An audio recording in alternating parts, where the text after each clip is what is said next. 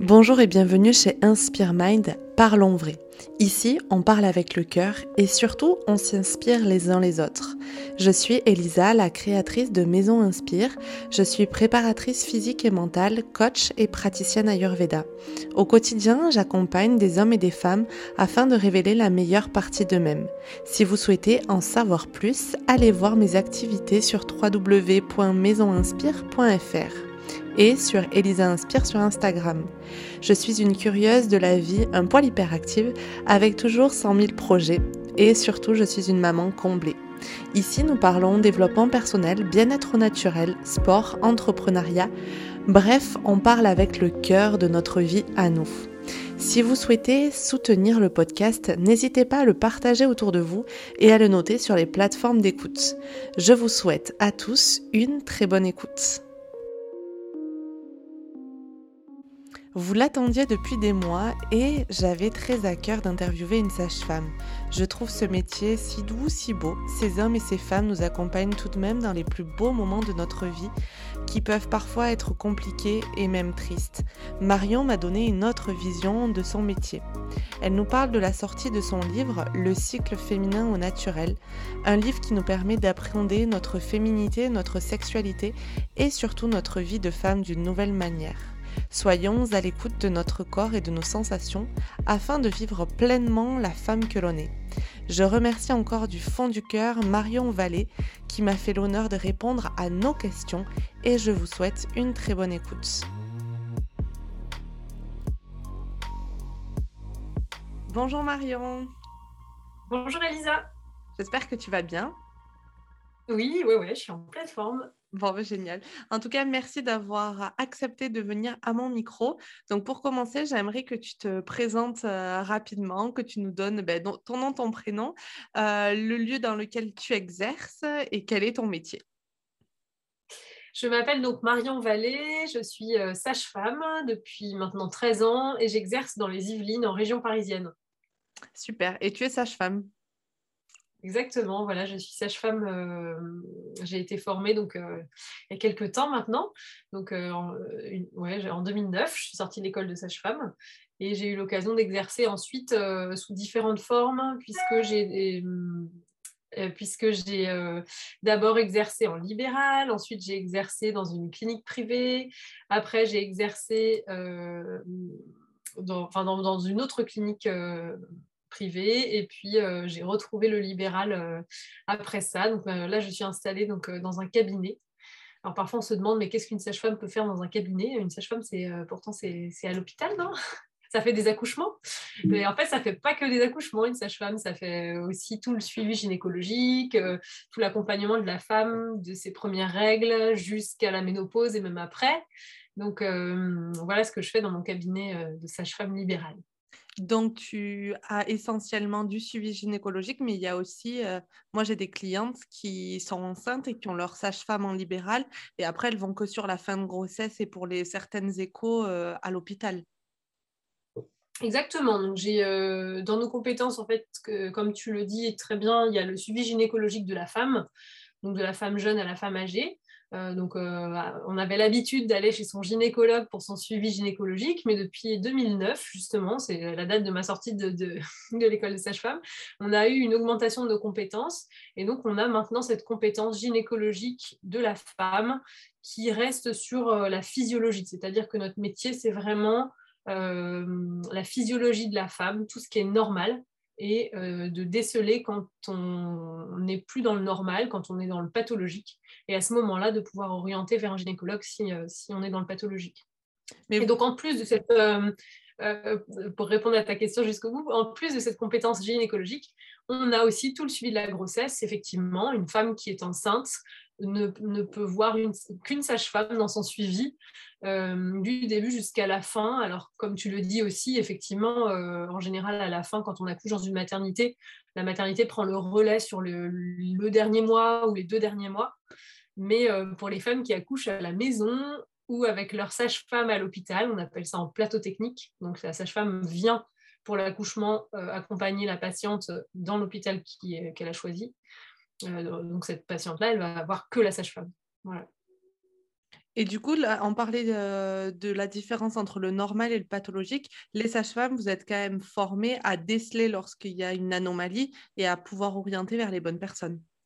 Exactement. En fait, euh, par cette expertise que nous avons sur, le, sur la normalité, sur la physiologie de la femme, on sait quand, quand on quitte euh, cette physiologie pour basculer dans la pathologie. Et on est vraiment formé à ça, c'est-à-dire à dépister, euh, les pathologies et donc quand il y a une pathologie, pouvoir orienter euh, à bon escient. Et du coup, c'est là aussi l'avantage parce que chez les gynécos, souvent les, les listes d'attente et les délais sont ultra longs, alors que vous, j'imagine qu'on peut avoir peut-être un rendez-vous un petit peu plus rapide. Voilà, effectivement, la, la population de sages-femmes est un peu plus importante que celle des gynécologues en ville. Euh, et, les gynécologues ont une moyenne d'âge en France euh, beaucoup plus élevée que celle des sages-femmes. Et donc, il y a beaucoup de gynécologues qui partent en retraite. Les jeunes gynécologues, en fait, préfèrent rester à l'hôpital. C'est ce qui explique qu'en ville, ils sont moins nombreux, euh, et donc ils sont plus âgés. Et, donc, il y a souvent des patients qui disent ah bah, Je viens vous voir parce que mon gynécologue a pris sa retraite et j'en trouve pas d'autres parce qu'ils prennent pas de nouvelles patientes.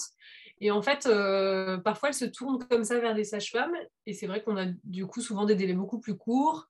Et on a aussi des consultations plus longues, puisque nos consultations, c'est en général une demi-heure. Ah oui, donc ça, c'est cool. Bon, ben top. Donc ça, c'est sympa, oui. Merci pour toutes ces petites informations. J'aimerais qu'on commence un petit peu par euh, rentrer dans le vif du sujet et que tu nous parles un petit peu de ton livre. Donc moi, je suis très heureuse d'accueillir une sage-femme sur le podcast parce que ça faisait des mois que je, souhaitais euh, donner de la parole aux sages-femmes, d'autant plus avec toute l'actualité. Euh, moi, j'ai accouché en 2020 au début un petit peu du mouvement et là, avec le mouvement d'Anna Roy, de toutes toutes les autres podcasteuses qui, euh, lancent un petit peu euh, le mouvement Une femme, une sage-femme. Est-ce que tu pourrais nous en dire un petit peu plus à la fois sur ce mouvement-là, si tu veux, et amorcer sur euh, ton livre? Oui, bah effectivement, il y a vraiment un mouvement, de, une lame de fond chez les sages-femmes. pour une mieux traitance des femmes, des femmes enceintes, notamment dans le milieu hospitalier, Aujourd'hui, il y a une très forte fuite des sages-femmes du milieu hospitalier vers le libéral pour avoir des meilleures conditions de travail.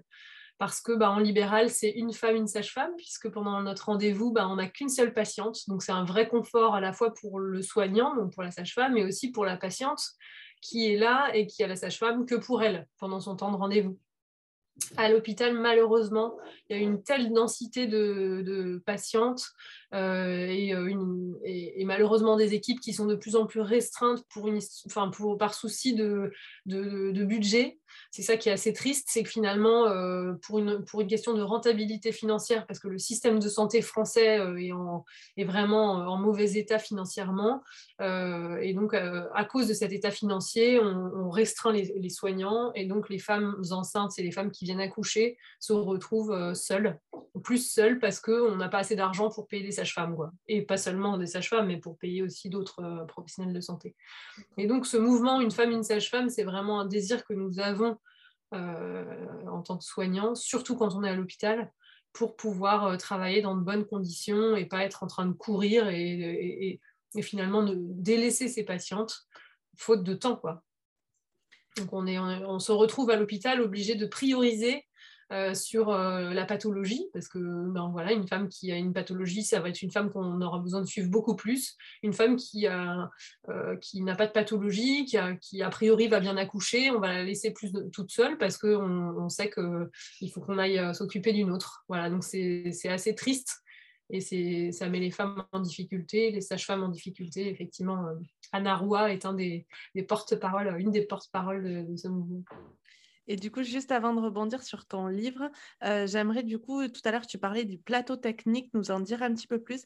Est-ce que toutes les cliniques ou tous les hôpitaux peuvent être plateau technique? Et est-ce qu'il y a des démarches à faire en amont pour soi-même se faire accompagner d'une sage-femme et de dire d'ores et déjà à l'hôpital, ben moi, je souhaite accoucher avec ma sage-femme?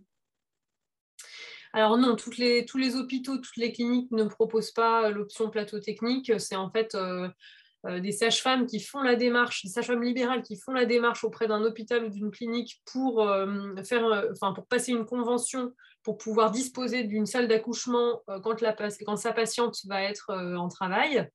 donc c'est cette, volonté, elle vient d'abord de la sage-femme, mais elle, elle, doit aussi, en réponse, venir également de l'établissement de santé. Et non, tous ne le proposent pas de plus en plus, puisqu'on est dans un, vraiment un retour à l'accouchement euh, physiologique, à l'accouchement à la maison. Donc, c'est vraiment une alternative euh, importante à, l'accouchement à la maison pour les femmes qui veulent euh, accoucher quand même dans le milieu hospitalier. Mais il, faut, chercher plutôt une femme qui voudrait accoucher avec sa sage-femme dans un établissement de santé. Il faut qu'elle cherche une sage-femme qui propose cet accompagnement global avec accouchement en plateau technique. Donc, c'est ouais, le cheminement est à faire à l'inverse, c'est d'abord trouver la sage-femme qui a la possibilité de faire le plateau technique. C'est ça, parce que si la patiente demande à l'hôpital est-ce que je peux venir avec ma sage-femme, euh, ils diront non, sauf s'ils ont déjà passé convention et qui, qui pourraient répondre éventuellement bah oui, il y a telle sage-femme qui, euh, qui vient en, plateau technique ici. Mais voilà, c'est plutôt d'abord chercher une sage-femme qui est dans cette, euh, dans cette pratique. Génial, merci pour cette... à l'endroit. Exactement. Merci pour ces petites précisions. Donc, ce coup-ci, on en vient à parler de ton livre qui est sorti euh, il, y a, un mois. Euh, est-ce que tu peux nous présenter un petit peu ce livre et nous donner un petit peu euh, quelques astuces générales où il faut que tu nous donnes envie de le lire, bien entendu. Mais voilà, est-ce que tu peux nous, nous, dire, nous en dire un petit peu plus? Oui, donc en fait, euh, ce livre euh, que j'ai écrit, d'ailleurs que j'ai coécrit avec euh, un médecin généraliste passionné de la fertilité aussi, qui s'appelle le docteur Sab Sobiladze, Sophie, nous l'avons écrit donc toutes les deux, donc il porte le titre Le grand livre du cycle féminin au naturel aux éditions Le Duc. Et c'est un livre que nous avons écrit dans l'objectif de transmettre tout, notre savoir. Alors, c'est un bien grand mot de dire ça, mais en tout cas, toute notre passion autour de la fertilité, euh, en, permettant au lecteur d'avoir vraiment une vue très globale du cycle féminin, du cycle féminin normal, du cycle féminin particulier dans les cas particuliers, et des cycles féminins pathologiques. Voilà.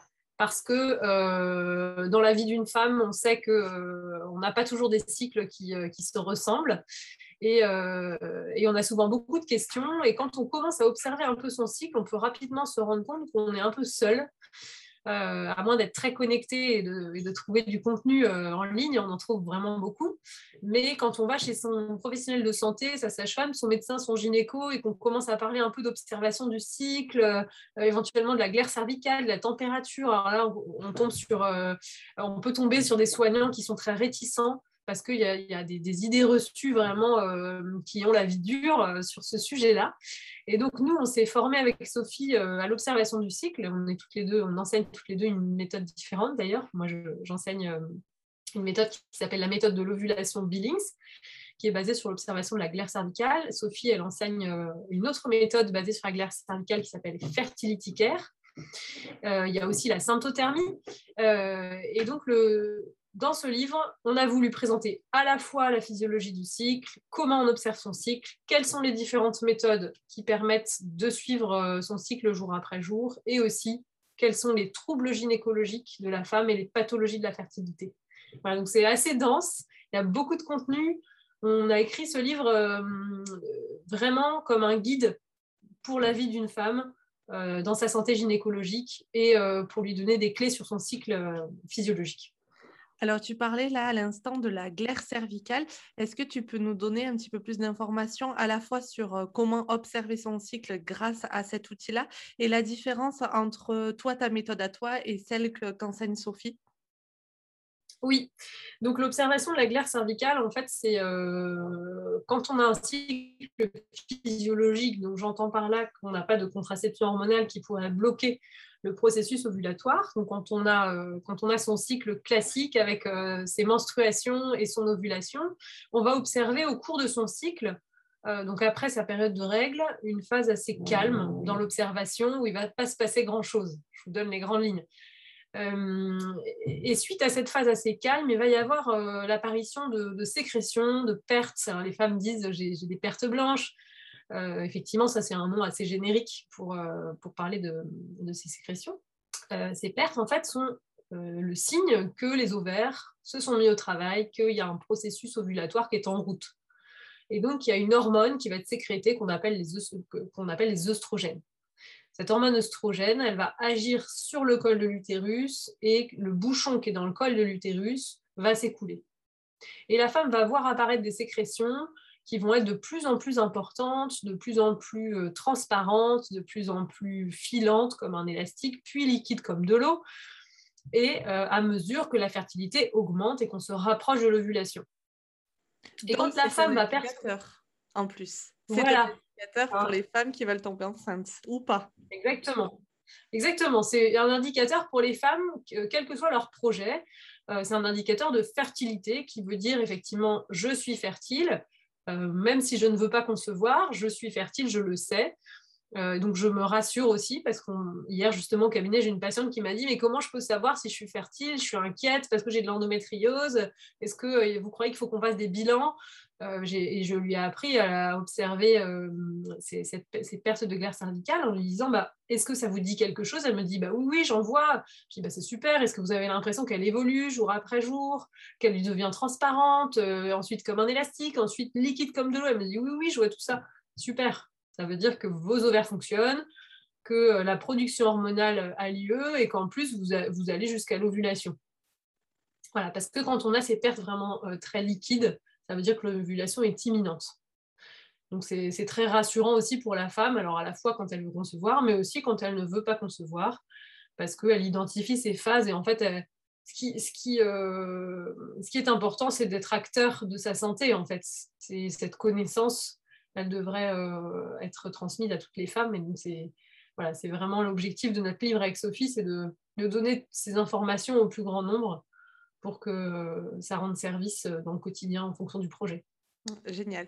Et du coup, est-ce que tu as un ou deux conseils qui peuvent être jumelés avec cette perte cervicale pour quelqu'un, par exemple, qui souhaite tomber enceinte? Est-ce qu'il y a vraiment quelque chose à mettre en place dans son quotidien ou autre? Lorsqu'on sent donc que les pertes deviennent plus liquides, c'est le moment où on essaye d'aller faire des câlins à son chéri. Et est-ce qu'il y a un autre petit facteur ou une autre chose à mettre en place pour aider son corps à, à garder et à féconder? Donc, effectivement, quand on est dans un objectif de conception, euh, il faut bien prendre en compte les fertilités différentes de l'homme et de la femme. Donc, l'homme, il a une fertilité permanente, c'est-à-dire que tous les jours, il est fertile.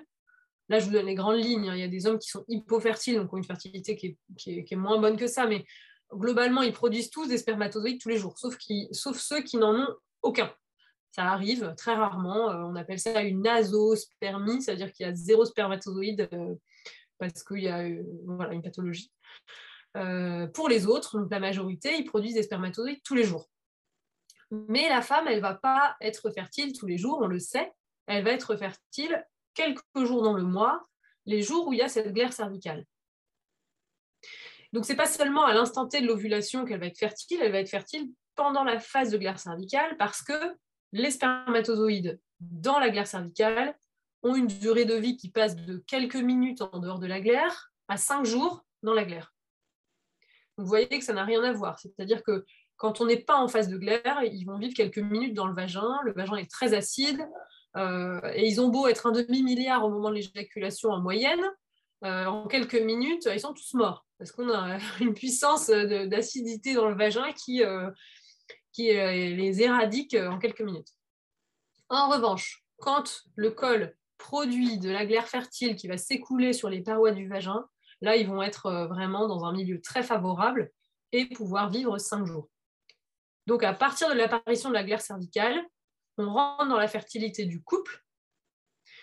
Mais si on veut être vraiment dans une, enfin, si on veut vraiment optimiser dans le but de concevoir, ce que l'on conseille au couple, quand la femme observe son cycle, c'est quand elle perçoit l'entrée dans la phase fertile, c'est-à-dire le début de la phase de glaire, euh, on conseille au couple d'attendre. D'attendre et d'attendre que la femme arrive à une observation d'une sensation de glissement. Alors ça, c'est pas toujours évident quand on parle de glissement. Il y a des femmes qui disent oui, oui, je vois très bien ce que vous voulez dire. Il y en a d'autres qui disent oui, bof, non, je sais pas. Euh, donc quand on prête attention aux sensations à la vulve, la femme peut percevoir vraiment, euh, va percevoir, parce que toutes les femmes le perçoivent, mais simplement il faut y prêter attention, une sensation changeante jour après jour, de plus en plus fort pendant la phase de glaire, de mouillé à très mouillé à glissant, comme s'il y avait de l'huile au niveau de la vulve. Et en fait, dans les jours de glissement, là, on est très proche de l'ovulation, et c'est là qu'il faut vraiment euh, avoir des unions sexuelles ciblées sur le glissement, et dans les trois jours qui suivent le glissement, parce qu'on est dans les jours de l'ovulation. Ok, d'accord. Donc ça, c'est vraiment cette phase-là. Euh, donc maintenant, j'aimerais que tu nous expliques comment être à l'écoute de son corps et comment être à l'écoute de son cycle pour toutes les femmes, celles qui veulent procréer ou non, comment être à l'écoute de son corps, essayer d'apprendre à se, à se comprendre et à se connaître, euh, vraiment pour appréhender le cycle de la manière la plus sereine et saine possible. Oui, alors euh, effectivement, ben, il y a différentes méthodes qui existent hein, parce que euh, vous avez vu que euh, ce, biomarqueur de la glaire cervicale, moi je vous ai parlé de la sensation à la vulve, ça c'est typique de la méthode de l'ovulation Billings, on va observer plutôt la sensation, mais il y a une autre méthode qui est la méthode de Sophie, qui est la méthode fertility care, où on va plutôt observer la glaire cervicale visuellement. et on va aussi l'observer au moment de l'essuyage. Donc c'est différent. Vous voyez, dans la méthode Billings, on observe tout au long de la journée la sensation, aussi un petit peu visuellement, mais assez peu. Dans Fertility Care, on va observer l'essuyage, donc seulement quand on va aux toilettes. Le reste de la journée, on s'en fiche.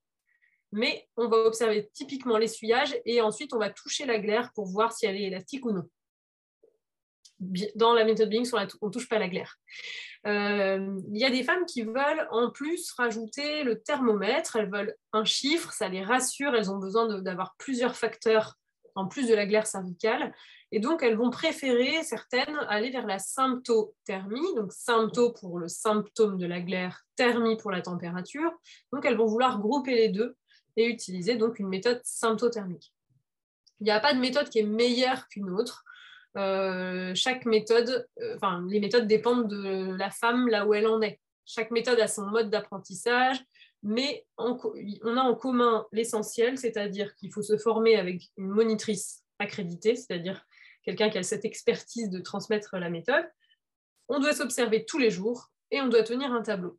Ça, c'est vraiment les constantes quand on a envie de se lancer dans cette aventure d'une méthode d'observation du cycle et on donne les détails d'ailleurs dans le livre en, disant, en donnant les spécificités de chaque méthode, en donnant les liens vers les, sites internet aussi pour trouver une monitrice. Donc, euh, c'est vraiment à chaque femme de voir avec quoi elle est le plus à l'aise, qu'est-ce qui la rassure et, euh, si elle est prête à se lancer ou non. Et j'attire votre attention sur le fait qu'il faut, quand on se lance, surtout quand on n'a pas un objectif de bébé, quand on est plutôt en mode euh, on évite une grossesse, on se lance pas toute seule. C'est sûr que non, parce qu'il euh, faut quand même avoir une vraiment une bonne connaissance, avoir été euh, bien formé, avoir euh, suivi son tableau. Donc, j'attire votre attention sur le fait que si vous avez envie de vous lancer dans cette aventure-là, c'est pas toute seule. Il faut une monitrice. Super. Très important. Merci beaucoup. Donc là, j'aimerais qu'on revienne un petit peu au pathologique et euh, dans le sens où, comme tu l'as dit tout à l'heure, lorsque vous, en tant que sage-femme, vous avez de la pathologie, euh, vous renvoyez direct sur les gynécos. Est-ce que nous, en tant que patiente et en tant que femme, on a des points de vigilance à avoir et à aller consulter soit une sage-femme, soit une gynéco quand on observe des choses qui paraissent pas très nettes? Oui, alors souvent, ça, les femmes, elles, ont, un, instinct sur ces points-là. C'est-à-dire que quand elles ont un saignement qui est inhabituel, il faut consulter sans attendre. Quand il y a des pertes qui ont une odeur, une couleur, euh, qui changent de l'ordinaire ou qui créent euh, des brûlures vulvaires, euh, des démangeaisons, et même au-delà de l'appareil génital féminin, l'examen des seins, quand on perçoit une petite boule ou, euh, une modification de l'aspect du sein ou du mamelon, euh, voilà, qu'on a un doute, il faut consulter. Ça, c'est évident. Voilà. Mais c'est vrai qu'une femme qui va observer son cycle va avoir une plus grande vigilance parce qu'elle connaît les biomarqueurs, elle, elle a l'habitude de les observer. Et par exemple, la semaine dernière, j'ai une patiente qui est venue, elle me dit, bah voilà, moi j'utilise la méthode Bings depuis plusieurs années, et ça fait quelques mois que j'arrive plus à reconnaître euh, le glissement.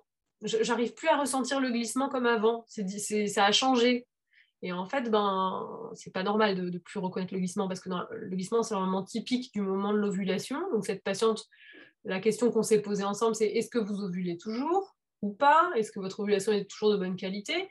Et en fait, j'ai prescrit des examens à cette patiente qui, en fait, avait un dérèglement de la thyroïde. Et en fait, c'est son tableau, c'est son cycle qu'elle suivait jour après jour qui lui a donné une première indication. Si elle avait attendu, elle aurait fini par avoir d'autres troubles qui se seraient surajoutés, des troubles de la thyroïde. Euh, on peut avoir une variation de poids importante, une grosse fatigue, euh, euh, on se met à, craindre le froid en étant très frileuse, etc. Et cette patiente, elle n'en était pas encore là, mais elle avait déjà des signes. Et si elle ne s'était pas observée, elle ne les aurait pas perçus. Vraiment. Je pense que c'est valable tellement dans toutes les. Enfin, la connaissance du corps, la connaissance de soi, c'est ce qui permet vraiment d'appréhender la médecine générale euh, d'une autre manière, quoi. Oui, exactement. En fait, on, est, on, a, on a besoin, on, est, on est une génération de patients qui a besoin de comprendre on n'est plus dans le paternalisme médical euh, de la génération d'avant, où finalement le médecin avait le savoir et le patient arrivait chez le médecin en disant euh, Docteur, qu'est-ce que j'ai? Euh, Aujourd'hui, les patients, ils ont déjà cherché quand ils arrivent au cabinet, ils savent déjà, ils ont, un diagnostic dans la tête. parfois, ça nous met d'ailleurs, nous, en difficulté parce que le patient, il arrive en disant Voilà, j'ai de l'endométriose. Bon, bah non, peut-être pas, vous avez mal au ventre, d'accord, on va essayer de comprendre ensemble. Euh, ou euh, bah, voilà, sur le thème, toujours sur le thème gynécologique, euh, bah, je viens vous voir parce que j'ai des ovaires polykystiques. Bon, peut-être, c'est vrai, et parfois c'est le cas, effectivement, le diagnostic a déjà été posé, mais parfois c'est pas ça. Et donc on essaye d'avancer ensemble, et, le tableau, c'est vraiment un vecteur entre la sage-femme et la patiente qui, va, qui va permettre d'avancer, qui va nous permettre de chercher dans le bon sens aussi, d'abord en observant ce qui se passe nous, dans notre jargon médical, on dit cliniquement, avant d'aller voir ce qui se passe dans la paraclinique. C'est-à-dire que d'abord, c'est le corps et après, c'est les examens. C'est-à-dire que la prise de sang, l'échographie, ça vient après l'observation du corps. Voilà, c'est comme chez le médecin, s'il y a un problème de cœur, avant de faire un électrocardiogramme, le médecin il va d'abord écouter. Oui. Il va d'abord palper avec ses mains. Euh, et ensuite, on fait des examens une, échographie, euh, euh, une IRM, etc. C'est exactement ça et c'est vraiment être acteur de sa santé et, euh, être euh, acteur et à la fois comprendre sa santé. Euh, du coup, tu as parlé bien sûr des ovaires polykystiques, enfin syndrome des ovaires polykystiques et de l'endométriose. C'est vraiment les, pas les maladies à la mode parce que j'aime pas ce terme-là, mais du moins les maladies qui sortent de l'ombre sur ces dernières années. Malgré tout, est-ce que parfois il peut y avoir des erreurs de diagnostic ou parfois ça peut être au contraire compliqué à diagnostiquer. Est-ce que tu peux nous éclairer un petit peu sur ce sujet? Oui, bien sûr. Ben, L'une comme l'autre, euh, parfois le temps est long avant de poser le diagnostic, surtout pour l'endométriose, parce que euh, l'endométriose, euh, la seule façon de poser un diagnostic suffisamment précis, c'est d'aller regarder dans le ventre et donc d'ouvrir, de, faire une célioscopie. Euh, les examens qui précèdent la chirurgie euh, pour aller explorer vraiment l'intérieur de l'abdomen, euh, c'est l'échographie et l'IRM. Mais on peut avoir une échographie normale, on peut avoir une IRM normale et pourtant avoir de l'endométriose. Dans le cas il y a deux types d'endométriose, c'est ça? Il y a la profonde et superficielle. Même en dehors de ça. D'accord. Euh, c'est pas forcément une histoire, euh, c'est pas forcément la superficielle qui est plus facile ou moins facile à voir ou la profonde plus facile ou moins facile. Euh, de même que la superficielle peut être beaucoup plus douloureuse pour une femme qu'une profonde pour une autre. Donc l'endométriose, c'est une maladie qui est très difficile à diagnostiquer. Voilà. Donc souvent, on a du mal à poser le diagnostic parce que l'imagerie ne donne rien en fait. Et on, est aussi réticent d'aller euh, d'aller opérer une, jeune femme. Euh, c'est ce qui fait qu'aujourd'hui, les recommandations, c'est qu'une jeune femme qui a mal au ventre, on va plutôt lui conseiller une pilule euh, hormonale pour enlever sa douleur, sans avoir posé le diagnostic. La difficulté dans cette prise en charge-là, c'est que quand on, quand on donne une pilule à une femme qui a mal et qu'elle n'a plus mal, on va masquer le problème. Et le jour où elle voudra concevoir, le problème va revenir et on peut, on peut à nouveau perdre du temps. Et quand on se, quand euh, on se dit, bah, tiens, ça y est, euh, avec mon conjoint, on voudrait concevoir, on a 35 ans tous les deux, et que le temps passe, que le temps passe, que le temps passe, mais on peut arriver à 40 ans et que le diagnostic soit posé à 40 ans. C'est dommage. C'est dommage. On perd moi, si, moi, si j'étais. Comment? On perd du temps. Oui, moi, si j'étais atteinte d'endométriose, j'aurais envie de le savoir jeune, en fait. Euh, parce que on, les femmes qui, à qui on pose le diagnostic alors qu'elles ont eu mal au ventre longtemps, parfois elles sont révoltées. Moi, j'ai des patientes parfois au cabinet qui sont révoltées. Elles me disent, mais ça fait des années que je dis que j'ai mal au ventre, ça fait des années qu'on m'endort avec la pilule. Et, et, ça y est, maintenant, enfin, le diagnostic est posé, mais il y a trop de temps perdu, en fait. Voilà, donc euh, c'est très, très difficile. Hein. Je ne veux vraiment pas condamner non plus la prise en charge ni les recommandations. Je suis, je suis très heureuse de voir que ça bouge, que ça y est, euh, maintenant ça devient une cause nationale, l'endométriose. Ouais, on voit là. Euh, ben oui, les choses sont en train de bouger et ça, ça vient des femmes et c'est vraiment important. Mm. Et concernant le syndrome des ovaires polykystiques, c'est tout aussi compliqué à déceler? Non, c'est plus facile. C'est plus facile parce qu'en fait, euh, c'est euh, en général, alors, dans, le syndrome des ovaires polykystiques, pour pouvoir poser le diagnostic, qui parfois est posé à mauvais escient, il faut euh, deux critères sur trois critères qu'on appelle les critères de Rotterdam. donc, il y, a trois critères du syndrome des ovaires polykystiques. Le premier, c'est des cycles longs et ou irréguliers. Quand on dit des cycles longs, c'est des cycles de plus de 35 jours. On peut avoir de temps en temps un cycle long, mais des cycles longs euh, qui, se répètent, ça c'est euh, un des critères. Deuxième critère, une hyperandrogénie clinique et ou biologique. Alors là, c'est les gros mots. Une hyperandrogénie, c'est un excès d'hormones masculines. Et euh, cet excès d'hormones masculines va donner des signes cliniques, c'est-à-dire des signes sur le corps, euh, que sont euh, une augmentation de la pilosité, notamment à des endroits qui ne sont pas des endroits où la pilosité doit être présente chez les femmes. Il peut y avoir des, poils sur le menton, euh, sur la lèvre supérieure, autour des mamelons, autour du nombril, sur les cuisses également, les bras parfois aussi. il peut y avoir de l'acné également, il peut y avoir des, pertes de cheveux très importantes. Voilà, ça, ce sont les signes les plus habituels de l'hyperandrogénie clinique. Mais parfois, sur le corps, on ne voit pas grand-chose.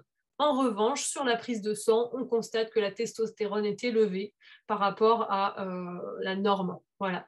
Et donc ça, c'est une hyperandrogénie biologique. Il n'y a pas que la testostérone hein, sur le bilan sanguin, mais c'est notamment un marqueur important. Troisième critère, une échographie qui montre euh, une image typique d'ovaire polykystique. Alors ce mot polykystique, il fait peur parce qu'on entend kyste, et quand on entend kyste, on se dit cancer. Enfin, on peut se dire cancer. Ça n'a rien à voir. C'est-à-dire que pour être plus précis, on devrait dire euh, syndrome des ovaires euh, polyfolliculaires. Parce qu'en fait, ces kystes, ce sont des follicules, c'est-à-dire que ce sont des enveloppes qui contiennent les ovules qui sont euh, un peu trop gros. Donc ça fait des gros ovaires et donc sur l'échographie, l'échographie se voit les ovaires un peu gros avec plein de ronds noirs qui euh, signifie en fait qu'il y a beaucoup de follicules qui sont gros. En fait, dans le syndrome des ovaires polykystiques, c'est comme si euh, la vingtaine de follicules qui se met en croissance au début du cycle, ils veulent tous aller sur la ligne d'arrivée. Ils veulent tous aller à l'ovulation, mais c'est impossible.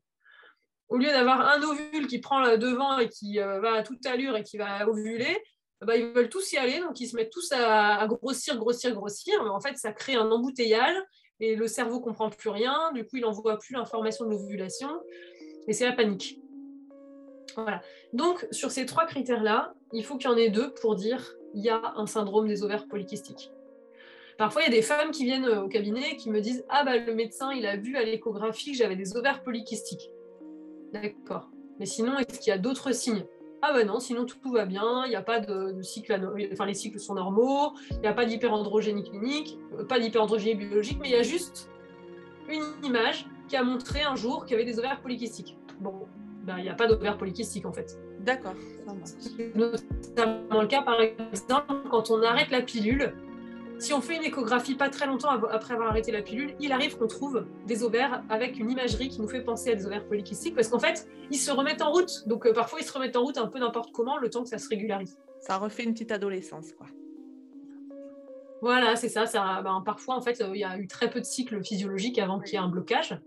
Euh, hier, j'ai une patiente aussi, elle me dit bah, Moi, je prends la pilule depuis que j'ai 14 ans, et là, j'ai 27 ans, et donc bah, je ne sais pas comment étaient mes cycles avant, puisque j'ai eu une année de cycle et puis la pilule.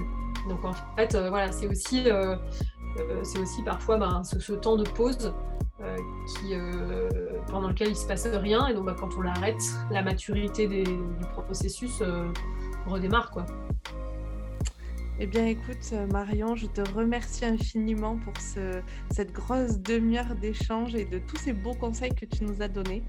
J'espère que tous ces conseils seront bien mis en application. Euh, je sais que ça faisait vraiment longtemps que même mes internautes attendaient ce podcast. Donc vraiment, je suis euh, ravie et j'espère qu'on a répondu à leurs questions. Eh ben, avec plaisir. Je te souhaite une très bonne journée. Oui, merci. À bientôt, Elisa. À bientôt. Au revoir. Au revoir. Merci d'avoir écouté cet épisode qui, je l'espère, vous a permis de mieux comprendre votre cycle. Je suis sûre que vous verrez votre corps d'une nouvelle manière et que vous serez bien plus à l'écoute dans les prochains jours et dans les prochains mois.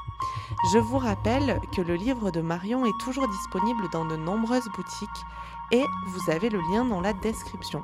Je vous souhaite une excellente journée et je vous dis à dans 15 jours.